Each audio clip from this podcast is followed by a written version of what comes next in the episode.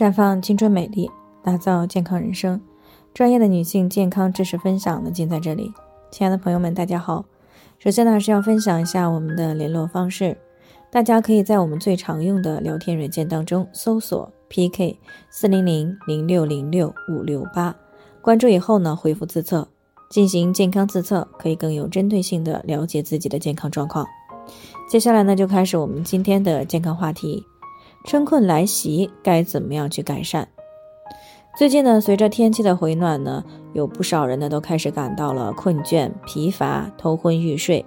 如果只是轻微的症状呢，大多是春困引起来的，是季节交换给人们带来的一种生理变化。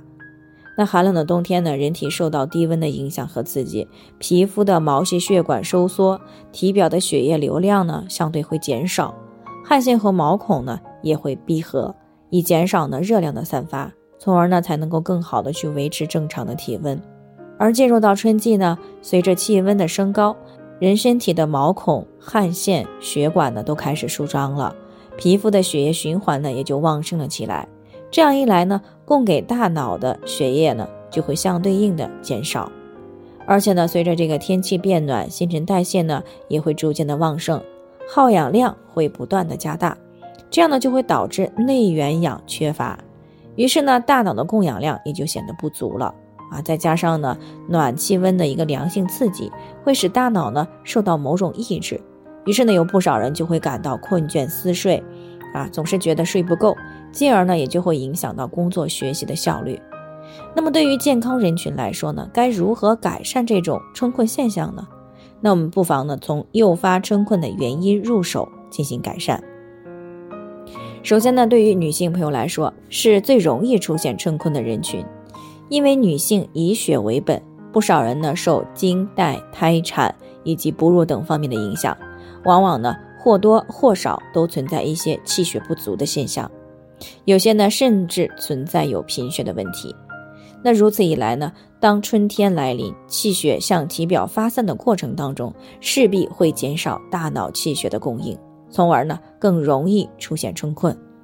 所以呢，对于女性朋友来说呢，如果出现比较明显的春困现象，那么就不妨呢给自己补补气血啊，饮食上呢多吃一些肉蛋奶这些优质的蛋白，以及富含维生素的蔬果啊。其次呢，保持充足的睡眠。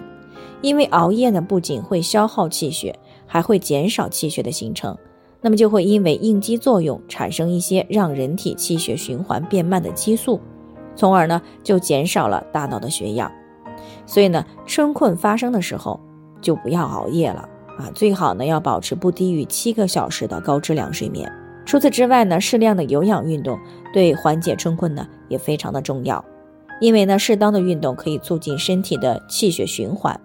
从而呢，在单位时间内呢，为大脑呢提供更多的血氧，所以呢，每天不妨保持半个小时到一个小时的运动量，比如说慢跑、快走、广场舞，还有郊游等这些形式的活动呢，都是可以的。如果呢，再加上头部的按摩或者是轻轻的敲打头部，那么改善效果呀就会更佳。但是需要注意的是呢，有一些所谓的春困呢，只是疾病的表现，比如说精神病发作前出现的抑郁症状，还有肝炎前期的低热嗜睡现象啊，以及糖尿病、心脏病等慢性病因体虚引起来的困乏。而且呢，还有些高血压患者呢，在春天的嗜睡以及这个哈欠频频，都有可能是中风的先兆。所以啊，对于素体有一些慢性疾病的人群呢，如果出现比较明显的春困现象，建议呢还是及时的去检查一下。好了，以上就是我们今天的健康分享。那鉴于每个人的体质呢都有所不同，朋友们有任何疑惑都可以联系我们，那我们会针对您的情况呢做出专业的评估，并且给出个性化的指导意见。最后还是希望大家都能够健康美丽常相伴。我们明天再见。